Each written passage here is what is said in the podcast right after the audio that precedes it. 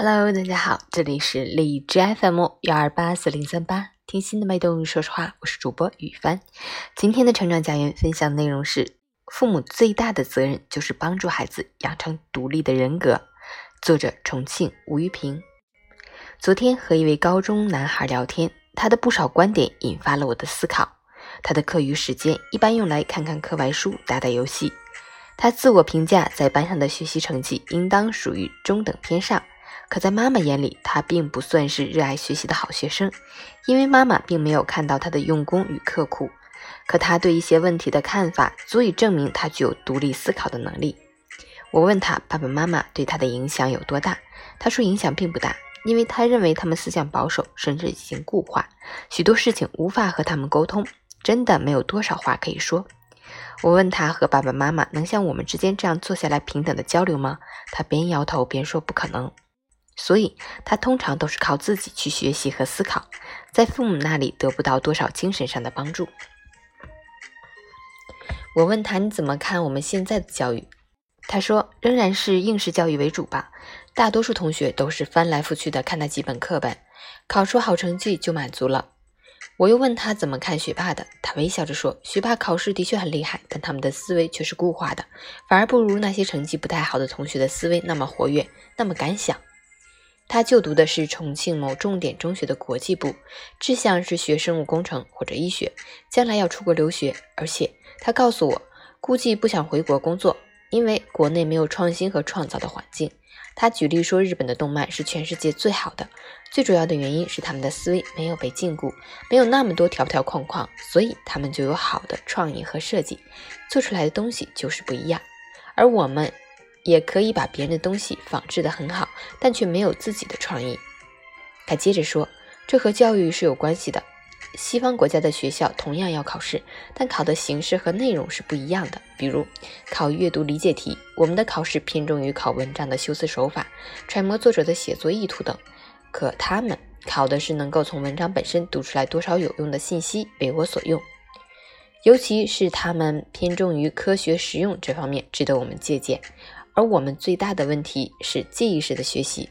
古人怎么说，名人怎么说，却没有引发自己的思考。自己的观点是什么？自己怎么去捕捉有用的知识和信息？他的这番见解触动了我的心。当我们许多所谓教育的专家学者在那里大谈特谈教育改革的时候，有没有真正去倾听学生的声音？他们不是没有创造力，而是没有为他们提供这样的环境和土壤。长期的记忆性学习、模仿式学习，学生的思维能力并没有得到提升，创造力从何说起？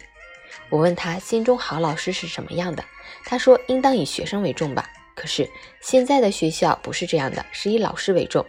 老师有上下楼的专门通道，教职工专用食堂等，感觉师生之间界限很分明，学生比老师要低一等。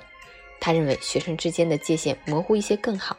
在他眼里，化学老师是个好老师，不仅课上的好，也不像其他老师那样端着架子，板着一张严肃的脸。重要的是，他能为学生着想，尽可能不布置那么多作业，而是教会学生学习方法。我们的话题转移到家庭教育上，我问他知道自己在爸爸妈妈心目中什么样吗？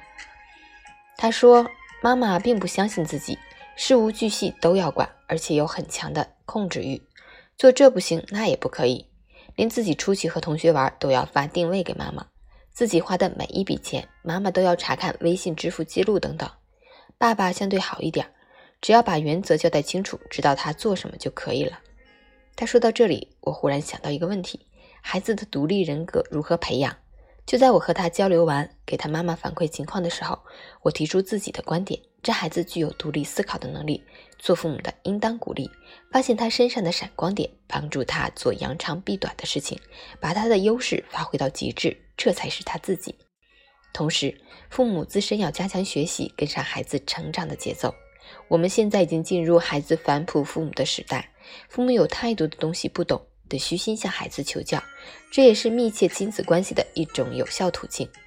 我总认为，父母的最大责任就是培养孩子的独立人格，让他们学会独立思考、独立判断、独立面对不确定的未来。而父母自身的人格独立是孩子精神独立的基础，所以。父母做到不羁绊孩子的自由，不掌控孩子的生命，就是对生命的敬畏，就是在尽父母的最高职责。二零二一年二月九日。